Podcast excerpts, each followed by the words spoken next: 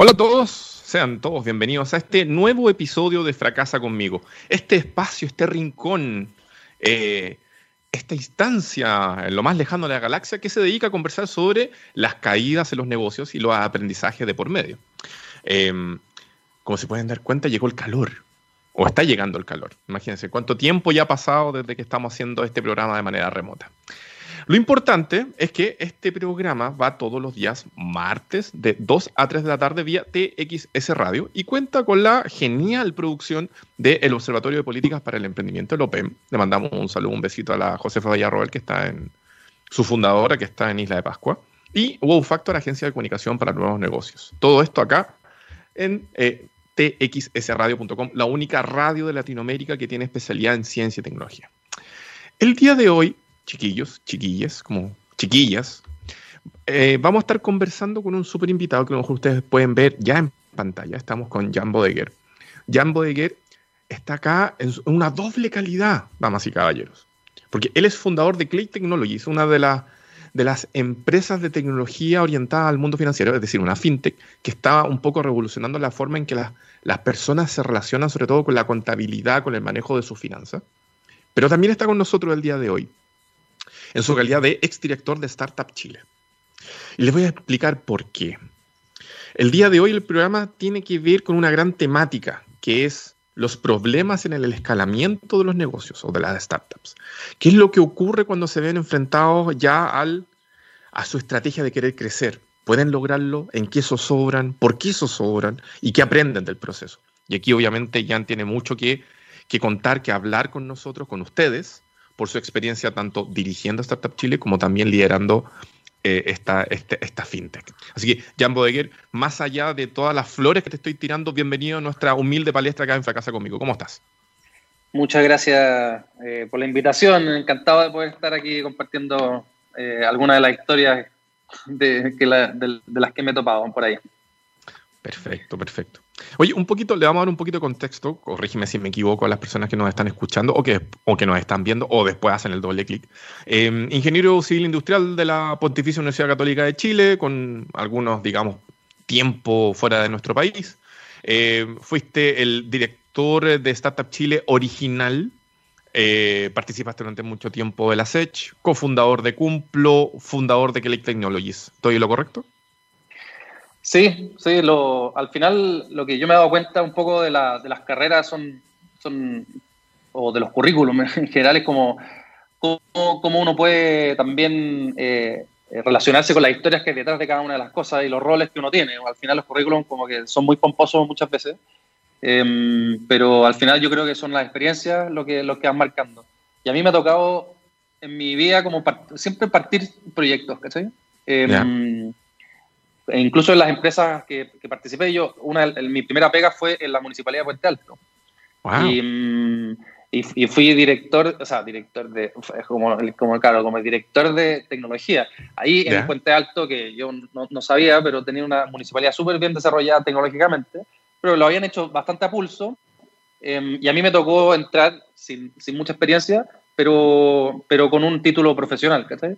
Y, mm, y era, bien difícil entrar ahí con en, una, en, una, cultura que estaba bastante armada, pero de a poco fuimos encontrando, le fuimos encontrando cierta como punta en términos de qué cosas se podían hacer. Y en realidad, eh, uno de los proyectos más entretenidos que me ha tocado en mi vida hacer es un proyecto que hice en Puente Alto de, una especie como de, de mm, un gestor, una especie de CRM, eh, un gestor de, de cliente, pero siempre pensando en los puntos de contacto de un ciudadano o de un vecino, digamos, con, em, con la municipalidad. Entonces, partimos entregando, por ejemplo, todos los beneficios sociales, que antiguamente no, no existía como tecnología, o la tecnología que había era en realidad muy, muy vieja, em, todos los subsidios, todos los, no sé, me, me, pidieron hacer en esa época, por ejemplo, un, un, georreferenciamiento, cosa que en esa época existía de mapas, ¿no te acuerdas de esa empresa? Eh, no, no, la verdad no la tenía en la mapas, cuando tú vayas a Google Maps, abajo así como en los créditos sale de mapas. Es una empresa que tenía todos los mapas, que estaba asociada con los carteros, entonces tenían todas las calles, todo, todo, todo. Y es, bueno, tú querías comprar un mapa a de mapas y te costaba de, Chile completo, te costaba, no sé, mil millones, una cuestión así, pero insólita. Y claro, hoy día que existe Google Maps. Em, y a nosotros nos pidieron hacer un, proyecto de georreferenciación de toda la comuna, de todos los servicios, todo el alumbrado público. Y nosotros lo hicimos. Lo hicimos. Como a veces la, ingenuidad eh, hace que uno haga cosas como extraordinarias y uno no se da cuenta. Y mirado para atrás, bueno, todas esas cosas han ido, eh, son software que todavía siguen andando, ¿cachai? Eh, es, un, es, un, software que le ha servido un montón a la municipalidad para dirigir recursos de manera correcta, para distribuir mejor, para llegar antes de lo que te, que te lo piden, ¿cachai? La tecnología aplicada como al servicio realmente, ¿cachai? Eso, eso, eso, esa experiencia fue, para mí una de las más entretenidas por el impacto que tiene. Qué entretenido. Oye, y en esa línea, eh, bueno, de cierta manera estuviste innovando precisamente, pero ¿en cuál fue tal vez el, el primer momento que te comenzaste ya a meter dentro de este nuevo ecosistema que llevamos hablando un tiempo de los nuevos negocios, las startups, del emprendimiento en nuestro país? ¿Comenzó, comenzó antes de Startup Chile? ¿Ya venía ahí con este, con, este ritmo, digamos, de, de, la Mooning? ¿Cómo fue que te metiste ahí? No, en general el emprendimiento es súper afín, yo creo, a todos. Todos tienen un tío, un primo, un hermano, un papá, un, ¿cachai? Que, tienen, que está emprendiendo. Em, y la palabra emprendimiento es súper amplia. De hecho, tú le preguntas a cualquier persona y cualquier persona se define como emprendedor. Entonces, como que como arguir un, el rol de emprendedor a alguien, decir que es o no es, en realidad yo ya como me cansé un poco de, como sí, pero con matices, no, cada uno define, se define como quiere. Em, y no sé, pues mi abuelo era emprendedor, mi, mi, papá, mi mamá, mi hermana, mis dos hermanas son emprendedoras, Entonces el mundo del emprendimiento siempre ha estado bien, como bien tomado. Y además tengo compañeros de universidad que son muy, que han sido muy emprendedores muy activos, ¿cachai? Entonces, pero así formalmente, eh, yo te diría hasta, hasta que llegué a Startup Chile, que en realidad no llegué a Startup Chile, yo llegué al Ministerio de Economía a hacerme cargo de una, de una, de marketing de el, el del, un fondo de innovación que tienen. Ya. Eh, y yo en esa época trabajaba en LAN, en la TAM, eh, y cuando uno sale de LAN, o de la TAM, todavía te quedan algunos pasajes gratis, de alguna manera, hasta que, hasta como, hasta como, no sé, seis meses después, ¿sabes? Mm, y, en esa época me dijeron, ya mira, tú vas a entrar, no sé, por un 15 de septiembre. Eh, el único problema es que no hay nadie en la oficina porque están todos en un viaje en Silicon Valley. Yo soy como, ¿y yo voy a estar solo en la oficina? Sí, bueno, es que, bueno, si tú querés ir, págate el pasaje y bueno, ahí vemos dónde los hay, me dijeron. Cacha, súper poco formal del Estado.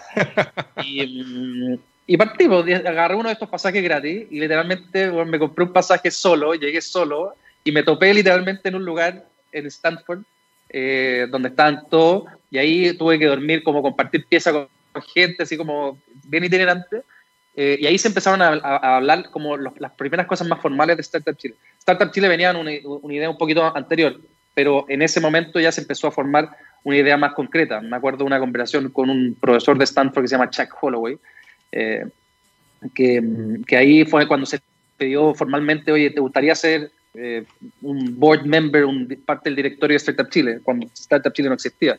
Y Chuck Holloway, que entre otras cosas fue el que le presentó a su señora Steve Jobs, ¿cachai? Estamos hablando de, ese tipo de nivel de gente. Eh, dice, bueno, ¿y qué pasa si llega a otro país y me pide ser board member? No, le decís que no, porque yo, yo te pedí primero. Literalmente así, así partió a la conversación. Eh, y entender también el concepto de las empresas de alto potencial, que tiene que ver con empresas de alto escalamiento, que son distintas a las pymes, y, bueno, y también la importancia de las pymes, como todo el contexto económico que trae con esta creación de empresas. Eh, y de ahí de a poco, en el, piloto, me, de repente yo estaba ya trabajando en este cuento, y con otra gente también, y me dicen, oye, ¿querés ser el director de Startup Chile? Y yo y yo encantado, si estaba como, era, era como un, proyecto súper atractivo, el emprendimiento de alto potencial es súper atractivo, la innovación es súper atractiva, eh, algo que los emprendedores han, venido arrastrando desde hace un montón de tiempo, hacer algo como tan disruptivo para la época. Eh, o sea, era, realmente estaba en el lugar y el momento correcto y no quería perder mi oportunidad, así que le, le di con todo. Buenísimo. Oye, y, eh, en esta ruta, porque estuviste varios años eh, liderando Startup Chile, me imagino que te tocó ver desde los primeros, las, primeras generaciones proyectos que venían tal vez con un MVP o un producto mínimo viable ya desarrollado que querían comenzar a extenderlo, más los proyectos que venían de afuera.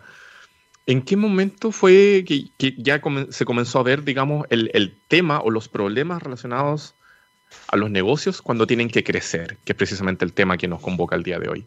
¿Cómo fue que te comenzaste a, relacionar con eso? Mira, en realidad, en realidad, esto, yo lo aprendí un poco antes porque yo soy muy amigo de, del Daniel Durraga, ya este, del fundador de Corner Shop y del Chaqueta, eh, que es el socio. Y, y, después, y después de Oscar, que Oscar llegó más después, pero carreteamos todos juntos. Y, y, y en, esa, en esa época si bien habían proyectos como de escala, eh, ellos siempre buscaron esa escala. Yo no la entendía en ese momento, como que no, no, no, estaba tan metido en el cuento, pero yo la escuchaba y me encantaba escuchar sus historias. Eh, y, y, mucha gente los, los criticaba, entonces eh, los criticaba por la forma en la cual se gasta la plata, ¿cachai? Y, y es, un, es, un, modelo bastante común en, en San Francisco, de, usar la plata para escalar y no para ganar plata, sino que para crecer. Eh, y, y, es una pelea que 10, 15 años después se sigue, se sigue dando y ha ido cambiando, por supuesto, porque los emprendimientos hoy día están más sofisticados, pero, pero, pero no sé, pues, es, como usar la plata. Es una, lo que llamamos la estrategia, una estrategia de financiamiento, básicamente. ¿Tú para qué vas a usar la plata? Si tú le pedís plata a un banco, el banco te va a poner ciertas condiciones, porque el banco lo que quiere es su plata de vuelta. Pero cuando estoy hablando de empresas de alto potencial, los inversionistas que están poniendo la plata no están esperando su plata de vuelta están esperando participar de algo extraordinario. Entonces, están esperando que tú sigues la plata de manera extraordinaria.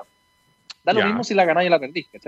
Al final, el concepto de venture, el venture capital, venture, es de aventura. ¿ya? Por supuesto que eh, lo que están buscando es en el largo plazo ganar plata, pero, lo que está, pero es más importante pertenecer a algo importante. Y algo importante no puede ser chico. Mira, está buena esa explicación porque usualmente cuando, al menos lo que podemos ver en la prensa últimamente, se habla mucho precisamente del venture capital de los inversionistas ángeles, que sé yo, como que quieren obtener eh, retorno, pero no se habla de tal vez el origen de por qué quieren participar y por qué preguntan tanto en qué van a ocupar el dinero, que es súper bueno saberlo. De hecho, si tú, si tú eres moderado, porque todos los fondos se constituyen con un mandato. El, el, cuando tú, tú eres administrador del fondo, tú decís, ya, yo quiero invertir en startups, pero la, la plata no viene de tipo. Tú no tenés, no sé, 20 millones de dólares para invertir. Entonces tú salías a buscar plata y tú le decís, mire, nosotros vamos a invertir en este tipo de empresas. ¿cachai? Entonces, de alguna manera, el mandato del Venture Capital es invertir en, este, en, en cosas como grandiosas, ¿cachai? Ser parte de.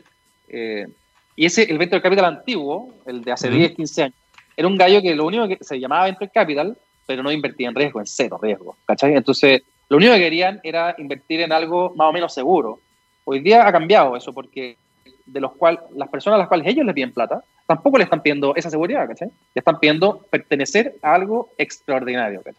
Y ese algo extraordinario tiene que ver con una nueva tecnología, pero también tiene que ver con lo grandioso que es, ¿cachai? Por eso muchas veces, por ejemplo, esta la típica, la típica pelea con, con gente Corner Shop, pero es que Corner Shop pierde plata. Pero es que, ¿qué importa? Que el objetivo de Corner Shop hoy día no es ganar plata, es ser extraordinariamente bueno y ese bueno que sea lo más masivo posible.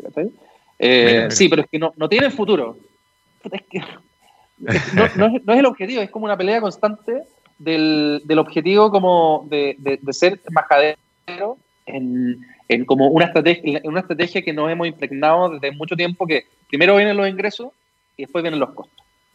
Primero vienen los ingresos y después vienen los costos. Pero en las empresas de innovación y alto crecimiento, primero vienen los costos y después vienen los ingresos, ¿cachai? Pero sí, pero no es tirar la plata, no es tirar la plata a la chuña. Tú, tenés, que, tenés que estar invirtiendo. Tú, la plata de la empresa la tenés que estar invirtiendo en algo, en algo que se pueda ver, que se pueda medir.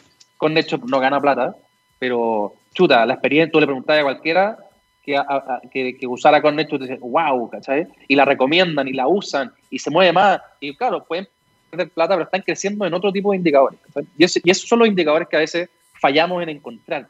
Nosotros no, nos metemos como en estos ego, ego ¿cómo, le digan? Como egométricas, ¿cachai?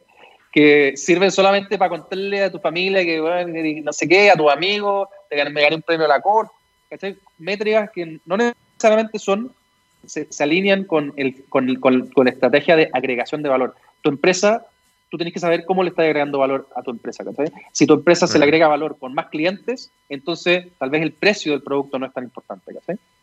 Me, hiciste acordar del primer episodio de esta segunda temporada. Estuvimos conversando con Rafael Fuentes Candia, que ha tenido diferentes emprendimientos. Él ahora lidera Rocketbot. Y el, precisamente el tema de ese episodio era emprendimientos que la rompen en los, en los campeonatos, torneos, selecciones, pero que no logran avanzar y se quedan ahí. ¿cachai? Vamos a ir a nuestra primera pausa musical, Jan. Nos vamos a ir con algo bien ad hoc a la situación que estamos viviendo de cierta manera como país.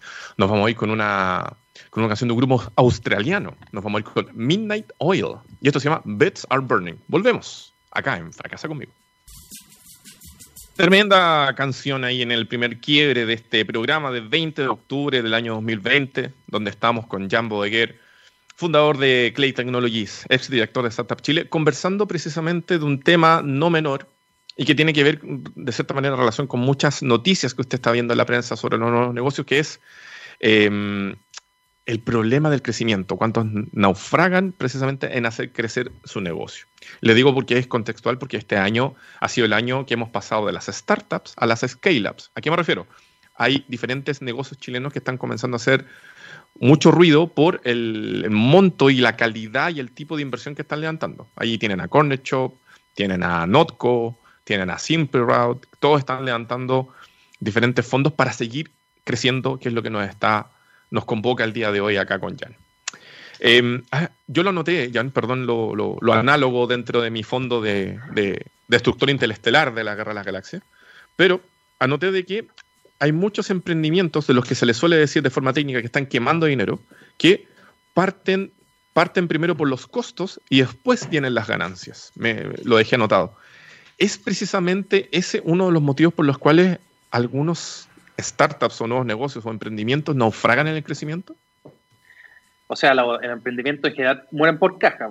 De hecho, todos mueren por caja. Si todos tuvieran caja, no morirían. Em, el, tema es es, la etapa de desarrollo de la empresa. Al final, la innovación es cara, pero levantar un proyecto eh, no puede ser caro, eh, porque si no nadie lo haría.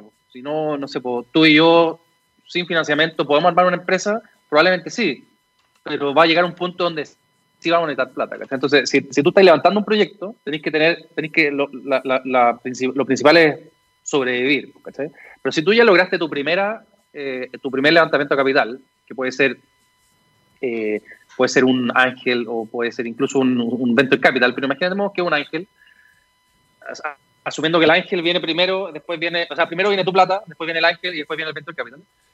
Eh, es un camino súper vertiginoso, ¿cachai? Porque no estamos hablando de una pyme, no estamos hablando de una pyme, un restaurante, no estamos hablando de, no sé, pues, una tienda, estamos hablando de una empresa eh, eminentemente tecnológica que permite esa escala, ¿cachai?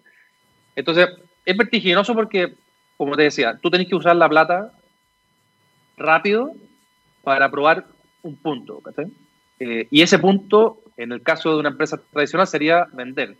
Pero en el caso de la innovación, tiene que ser otra métrica. No puede ser solo innovación así como, mira, tengo un producto increíble pero que nadie usa. No puede ser. Yo siempre lo explico como si fueran dos ejes. Tú imagínate fueran dos socios. Uno que está 100% enfocado en el producto, o sea, siempre va a haber siempre el producto va a estar como al debe, digamos, el producto tecnológico, y las ventas, o siempre las ventas van a estar al debe. Eh, y, las, y las personas literalmente se dividen en dos, los que están más enfocados en el producto y los que están más enfocados en las ventas. Tú decís, si tú yo te pasar un millón de dólares, ¿dónde lo pondrías? Hay gente que dice en vender y hay gente que dice en, oye, ¿sabes que me falta producto para poder vender más? Y, y, cuando estáis partiendo, tú necesitáis equilibrar esa cuestión. Necesitáis vender, pero nadie quiere vender un producto que es malo. Después necesitáis producto, pero nadie quiere tener un producto increíblemente bueno, pero que no, que no consuma nadie, ¿cachai? Entonces al final es un equilibrio bien débil. Y es vertiginoso porque la plata se te va de una manera súper acelerada, ¿cachai? Entonces, la estructura de tu equipo tiene que ser eh, muy particular, ¿cachai? Bueno, Simply, ponte tú, tiene, tiene una estructura, yo creo que buena, ¿cachai? Corner Shop tiene una estructura buena, que en términos de, tenéis socios que están dedicados, el CEO en la práctica no tiene una función operativa. El CEO es un gallo que está dedicado a ver la siguiente ronda de financiamiento. Pero no solamente, no solamente eh, a sacar plata, sino que a lograr los objetivos que te propusiste para llegar a esa levantada de plata, ¿cachai? Tú le decías a, los inversionistas, mira, nosotros en un año más vamos a estar, vamos a estar en, estos números, ¿cachai? Tú eres el responsable de que esos números lleguen. Y si llegan, entonces de concretar también la inversión. Em, y por eso tenía un gerente como el CEO, después tenía un gerente de operaciones, que es básicamente como el gerente general, y después tenía un, eh, como el gerente de producto, el gerente de tecnología, que son que, ese es como el trío, o la gerente en realidad, estoy hablando masculino, pero podría ser puras mujeres. Eh, y, y, ese es un, trío como, como creo que es, es correcto, Por eso dicen que los emprendedores cuando están solos no es muy bueno, porque en qué momento te vayas a enfocar en esas tres cosas que son importantes. Operar un crear un producto, operarlo y ver sus rondas de financiamiento futuras es una tarea de tres personas, no una tarea de una dividido en tres. Eh, ahí, y, ahí también entra lo que tú decías delante de las egométricas, ¿no? Bueno, la gracia de ser tres es que además te permite avanzar. Si son dos, yo he visto empresas de partidas en dos que al final no, como que no crecen, porque nadie toma una decisión como que, ah, y al final se quedan estáticas. La gracia de ser tres es que te, te permite eh, te permite tomar decisiones como más concretas, ¿cachai? Y, eh, ojalá estén todos alineados, pero si no están alineados, bueno, le queremos la mayoría, ¿cachai? Eh, entonces, por eso te digo que es vertiginoso, porque yo lo, yo lo, lo veo como si tú estuvieras ahí en, una, en un auto, en un, imagínate estar en un auto, no voy a decir una marca, pero un auto más chancha, ¿cachai? Eh, y, lo, y, lo, tenéis que transformar, y te pasan plata y tenéis que transformar el auto en un auto más rico, ¿cachai? Pero sin parar, pues, andando a la, a la máxima velocidad que del auto, ¿cachai? Tenéis que cambiar la rueda, poniéndote literalmente en las otras tres para cambiar la otra rueda mientras las otras tres giran, ¿cachai? Bueno, lo, lo, lograste, ¿cachai? Y después tenéis que transformarlo en un cohete. Y en el cohete tampoco voy a parar, ¿cachai? Y lo peor de todo es que siempre hay una parada al frente. Y la pared al frente es la, el, el, flujo de caja, se te va a parar. Y, el, y te podías azotar, pero de lleno, ¿cachai? Y yo lo que he visto en las empresas de alto potencial que, que han logrado obtener plata, es que los gallos, está la pared aquí, y los gallos, ¡boom! logran superar esa pared, ¿cachai? Porque logran encontrar ese, ese, ese financiamiento. Pero no es evidente que lo, que lo hagan, por eso muchas empresas quedan en el camino, ¿cachai? Eh, y, y, ahí, y ahí, por ejemplo, si lo llevamos a cosas concretas, perdón, eh, por ejemplo, ¿cuál tal vez serían los, tres casos más recurrentes que te, ha tocado ver de precisamente de no lograr esquivar esta pared, sino que de estrellarse con ella? Porque ponte, claro, una podría ser el flujo de caja a raíz de, no sé, de no vender o de no levantar nuevo capital. Otro, tal vez se me ocurre que puede ser también el equipo, el equipo fundador que a lo mejor no tiene todas las capacidades o no tienen las visiones o las verticales necesarias para tener ese, eh, eh, esa capacidad de funcionamiento cohesionada que tú contabas, ¿cuáles, ¿cuáles son las que se te ocurren que se te vienen a la mente tal vez de lo que más te ha tocado ver? Mira, yo, yo te diría que muchas de las empresas, porque esto, lo que estoy diciendo es lo que yo considero que es el ideal, pero todas las empresas están lejos de este ideal. No todas las empresas tienen fundadores, eh, no todas las empresas tienen plata para poder avanzar a esta velocidad. la mayoría, o lo común, o la moda, es que las empresas vayan como al 2 y al 3, avancen un poco, después, no sé, pues contratan un par de personas y después venden un poco más, ¿cachai? Y, se van así, ¿cachai? Pero yo te diría, mira, lo que se decía antiguamente era la falta de financiamiento. Eh, los venture capitals que no estaban dispuestos a invertir en ideas muy... Hoy día es distinto, hoy día hay más acceso a financiamiento y de hecho los emprendedores, y es parte de lo que hablábamos con Startup Chile, era que sean capaces de hablar con gente de otros países, ¿cachai? que mm. busquen financiamiento en otras partes, no solamente local.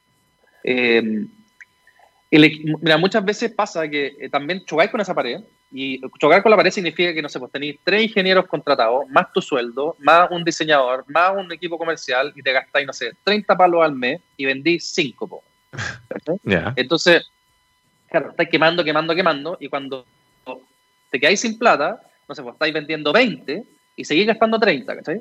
Entonces, al mes siguiente tenía un gap de 10 palos que ¿quién va a poner, ¿cachai? Y, al día, y al mes siguiente otros 10 y después otros 10. Entonces, muchas veces lo que pasa es que dicen, ¿sabes qué? Cabro, mira, no tenemos plata para pagar sueldo. Eh, el que se quiera ir, nosotros, que, perfecto que se vaya, le vamos a dar esa plata y se la vamos a pagar eventualmente en el futuro. Y los que se quieran quedar, les vamos a tener que pagar en acciones de la empresa, ¿cachai? Pero yeah. money, porque estamos hablando de, de, que es un, es un etéreo. Entonces, si el equipo cree, claro, y de hecho, eh, eh, los fundadores de ConnectShop, antes de ser ConnectShop, hicieron Groupon y antes de hacer Groupon, hicieron otras cosas y muchas cosas que no les funcionaron. Y, gran, y, parte del equipo tiene acciones iniciales y gente que creyó cuando, cuando los únicos que creían ahí eran los fundadores, eh, gente que se quedó y se quedó con acciones y esos gallos hoy día no, no, necesitan nada más, pues, ¿cachai? Pero, pero esas cosas ocurren y también no ocurren, es parte del, riesgo. Por eso, por eso cuando uno invierte en, en Venture Capital, uno no tiene que esperar eh, obtener la plata de vuelta, ¿cachai? Uno, si tú decís, ya sabes que voy a sacar mis, mis, pesitos, ¿cachai? Y se lo voy a pasar a, este emprendimiento, yo no le puedo exigir nunca la plata de vuelta, ¿cachai? Le, le, puedo exigir, oye, cuéntame, cuéntame tu historia, entretenida, no sé, por las aventuras que he tenido. Si el gallo no te cuenta aventuras, entonces ahí, yo me puedo ahí yo me puedo sentir estafado, ¿cachai? Sea, si no, si no, me podéis contar al menos una aventura, ahí sí me siento estafado. Pero si no me volví la plata, yo sé que la plata metida en, en en emprendimiento de alto potencial, es plata que probablemente no vaya a ver nunca de vuelta. Mira, súper bueno tenerlo en consideración. Eh, e, en, este recorrido de las criptonitas del escalamiento que estamos viendo. Y precisamente sobre eso nos vamos a ir a nuestra segunda pausa musical. Nos vamos a ir con un grupo que se llama Three Doors Down y la canción se llama Kryptonite, Kryptonita. Volvemos acá en Fracasa conmigo. Tercer bloque de este Fracasa conmigo del 20 de octubre del año 2020. Programa que llega a ustedes acá en txsradio.com, la primera radio en Latinoamérica que tiene la especialización de ciencia, tecnología y este reducto de los nuevos negocios. Estamos conversando con Jan Podeguer, eh, fundador de Great Technologies, exdirector de Startup Chile, sobre precisamente los temas que afectan el crecimiento de los negocios. Conversamos anteriormente de tal vez los diferentes modelos, de que normalmente se suele pensar de que un negocio tiene que generar ganancias para crecer y estábamos revisando de cómo hay algunos emprendimientos que precisamente tienen costos primero para luego generar ganancias. Estábamos conversando también al final del último bloque respecto a eh, cómo es que se hace el tema del venture capital. Eh, de que es bueno pensar de que ese dinero va y no se va a obtener una ganancia inmediata, sino que hay que esperar que crezca, que se desarrolle, que haya una historia detrás. Y estamos llegando a este tercer bloque con eso en mente. A tu juicio, Jan, em, casos tal vez conocidos en nuestro país de a lo mejor startups que tenían una, una, apuesta tal vez interesante, potente, y que en algún minuto naufragaron precisamente en su, en su tiempo de crecimiento, que tú te acuerdes. hay un montón, hay un montón de empresas que, mm, que ¿cómo se llama? Que ya no, me acuerdo tanto los nombres, pero hay, por ejemplo, una empresa también que se arrendaron un, no sé, un, edificio ahí en Kennedy con Manquehue, por ahí, más abajo, más arriba, eh, que era un, un, edificio de tres pisos. Em, y, y, sin tener muchas ventas, también agarraron el, como, no, nosotros acabamos de levantar, no sé, un millón de dólares, se arrendaron el edificio y, se gastaron la plata en, no sé, en, ¿cachai? Una cosa que no le agrega tanto valor. Era para verse cool. Claro. O sea, la, típica historia de, no sé si han escuchado la historia de Wenceslao Casares, que Wenceslao Casares es un emprendedor argentino que vende una empresa en, cientos de millones de dólares y lo primero que hicieron con la plata fue comprarse una silla exquisita, que, que costaban como mil dólares cada una. No sé, como que al final. Eh, el, el, a veces los focos están puestos en, lados muy raros, ¿cachai? Eh, y, y, claro, efectivamente tú necesitas la plata para vivir bien. De hecho, los, los venture capital más, eh, como más sofisticados dicen, oye, que el emprendedor no tiene que preocuparse de nada. Pues, entonces, come en restaurante todos los días. ¿Cachai? Entonces, ¿cómo la plata se me va a comer en restaurante? Más encima caro. ¿cachai? Bueno, yo he visto empresas que lo que hay yo literalmente tú entras al restaurante y el mozo te dice, eh, eh, la mesa de usted está por allá. Y tú, como, ¿cómo el mozo sabe? Pues no, ha ido tantas veces al restaurante que ya se saben hasta, hasta las caras, ¿cachai? Em, y bueno, eso, el, el, tema del, de, de, de yo creo que hay que definir bien una, una estrategia de financiamiento. Y esa estrategia de financiamiento tiene que ver con cómo voy a usar la plata y cuál es el objetivo al final del uso de esa plata. ¿cachai? Porque eventualmente se te va a acabar igual y tenéis que, y tenéis que ver cuál es tu siguiente conexión con el, con el, como con la, con la siguiente fuente de financiamiento. Ojalá, la mejor forma de crecer, por supuesto, es con tus clientes y no con un... Tú no, uno no quiere socios por tener socios, uno se ve obligado a tener socios para poder crecer. Eh, pero si uno pudiera crecer sin socios, tal vez eh, para efectos económicos es mejor, porque tengo más participación de mi propia empresa. Pero lo que uno busca también es, eh, en el evento capital es experiencia, porque tú, yo estoy en una industria específicamente de la fintech, que, no sé, pues en un SaaS, ¿cachai? Mi modelo de negocio es un modelo SaaS recurrente. Hay empresas, hay venture capital que ya tienen experiencia de haber invertido en otras empresas similares y te pueden traer esa experiencia a la mesa.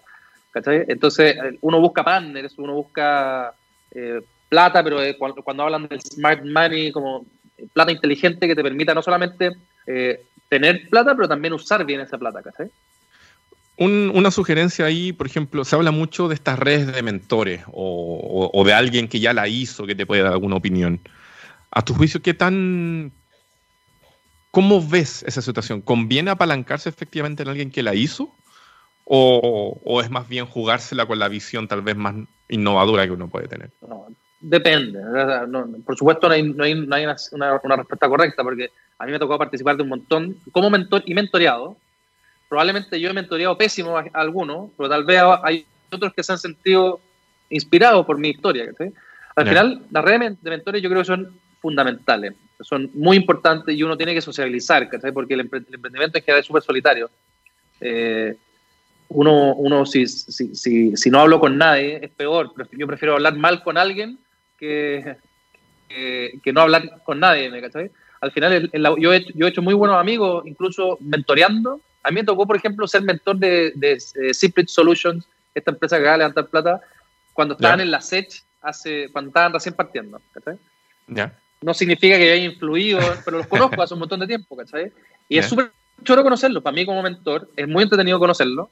Eh, y ellos, no sé, como mentoreados, ojalá se hayan llevado algo. ¿cachai? Pero no es que vayan a hacer la solución y la, y la, y la bala así que va a resolver todos mis problemas. Creo que es bueno una opinión, creo que es bueno compartir experiencias eh, creo que es bueno no creer que uno va, tiene que hacerlo solo, ¿cachai?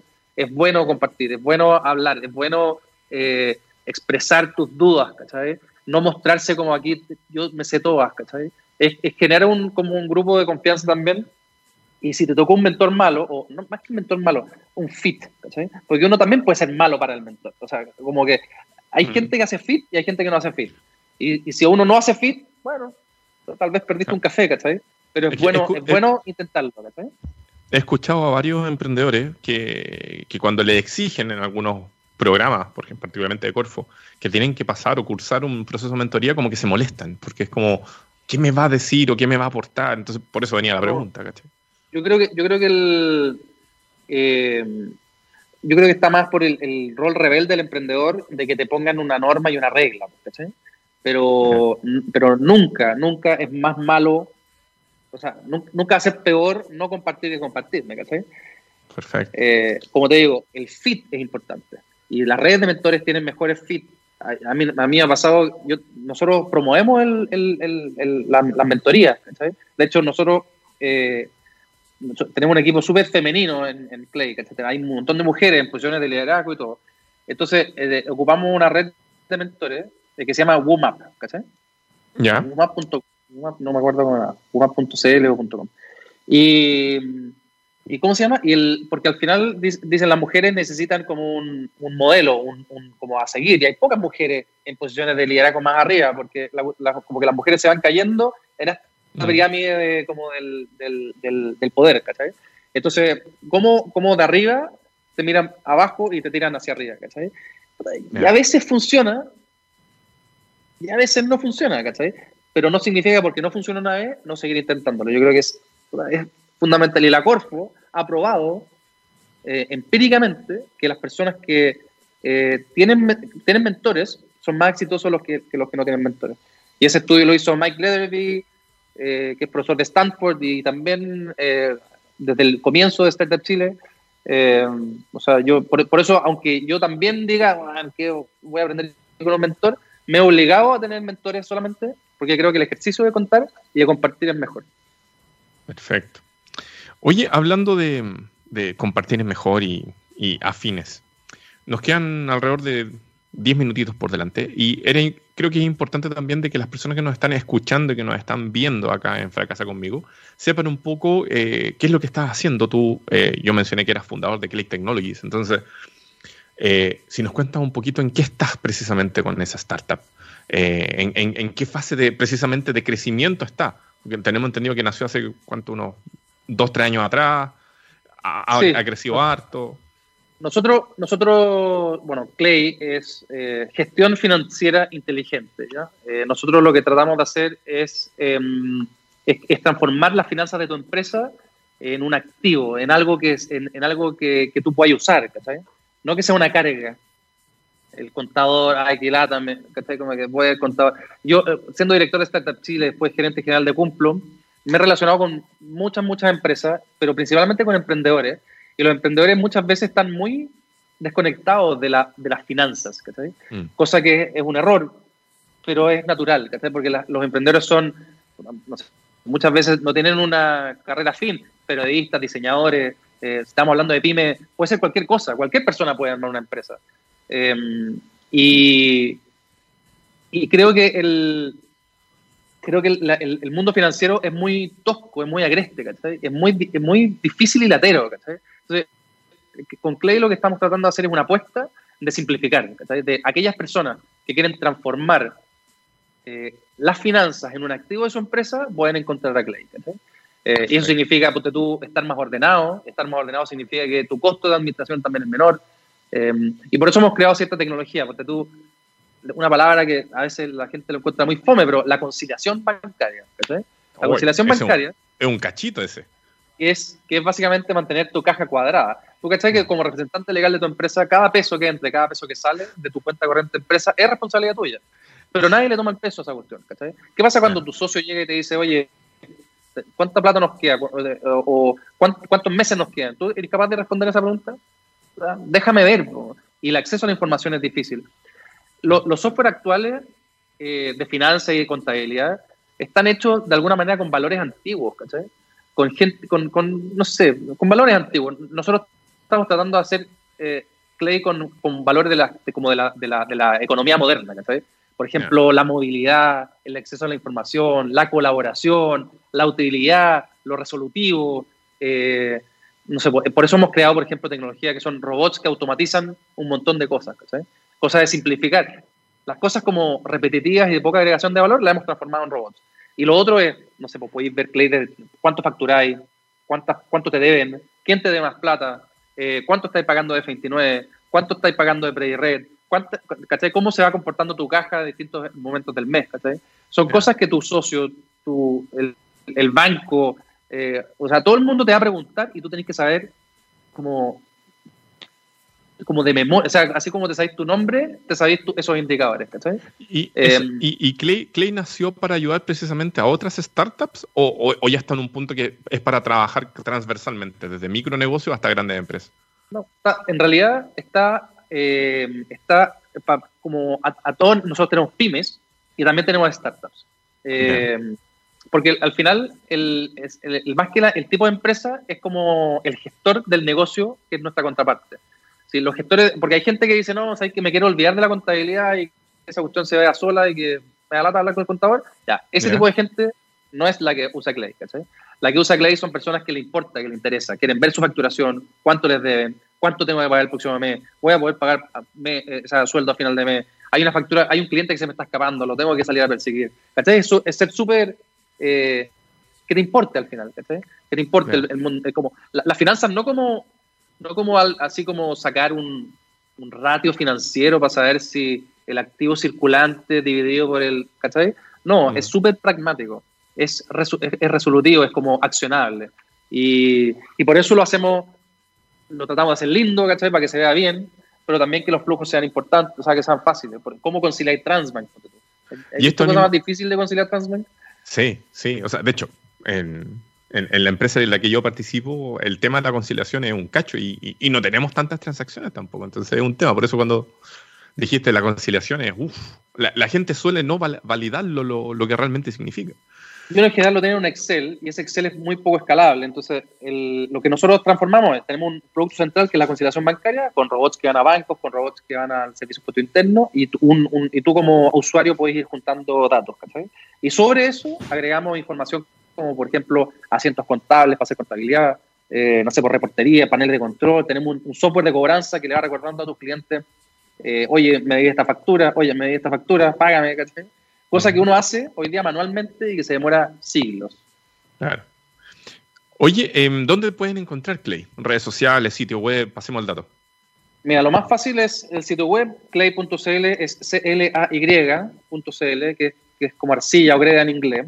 Em, me, gusta el, concepto Clay porque de alguna manera honramos a aquellos, aquellos que pueden transformar literalmente barro en cosas que la gente aprecia, ¿sabes? Que son los emprendedores son eso, literalmente agarran cosas que no existen y las transforman en cosas que existen.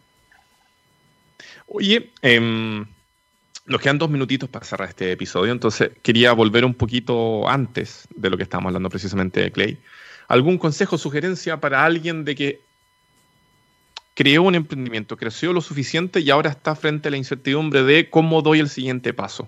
No sé, uno, dos tips, algo que puedas entregar en esa línea.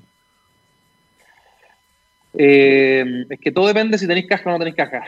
Eso es como que se, porque si tenéis plata, eh, yo creo que vale, vale, o sea, es, una decisión súper personal. Eh, hay una cosa que se llama el lifestyle business, que es como un negocio como de estilo de vida, ¿cachai?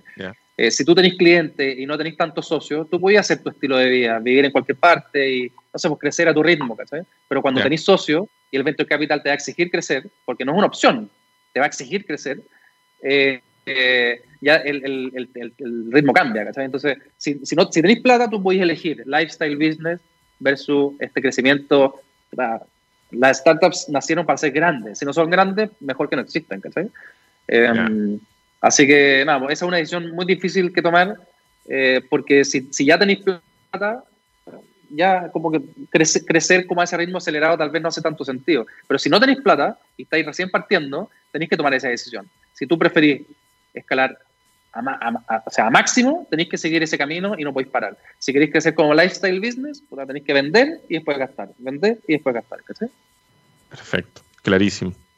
Yo te quiero dar las gracias, Jan, por haber estado acá en esta humilde palestra de las caídas en los negocios y el aprendizaje eh, que viene de por medio. Em, que tenemos todos los días martes de, 2 a 3 de la tarde acá en la TXS Radio. Muchas gracias por la visión, por lo que estuvimos conversando. Y eh, obviamente invitado más adelante a otro episodio, tal vez que podamos buscar alguna otra temática. Así que de verdad, muchas gracias por haber estado acá. Bueno, encantado y muchas gracias por la invitación. Cualquier cosa me, es fácil encontrar mi email, jan.clay.cl, me pueden escribir. Perfecto. Creo que también por ahí hay, redes sociales bastante fácil de ubicar. Eh, el amigo Jan en, en Instagram, creo amigo Jan, que es una cosa más bien vieja ya a esta altura. Estoy en Twitter, de hecho, hoy día, este año renuncié a Twitter, la desinstalé y ya desde el 2007 en Twitter me Wow. Sí, está muy virulento Twitter a, mi juicio, pero bueno. Em, nuevamente, muchas gracias. Y a ustedes, chiquillos, nos vemos el próximo martes. Esto fue un nuevo episodio de Fracasa conmigo. Nos vemos.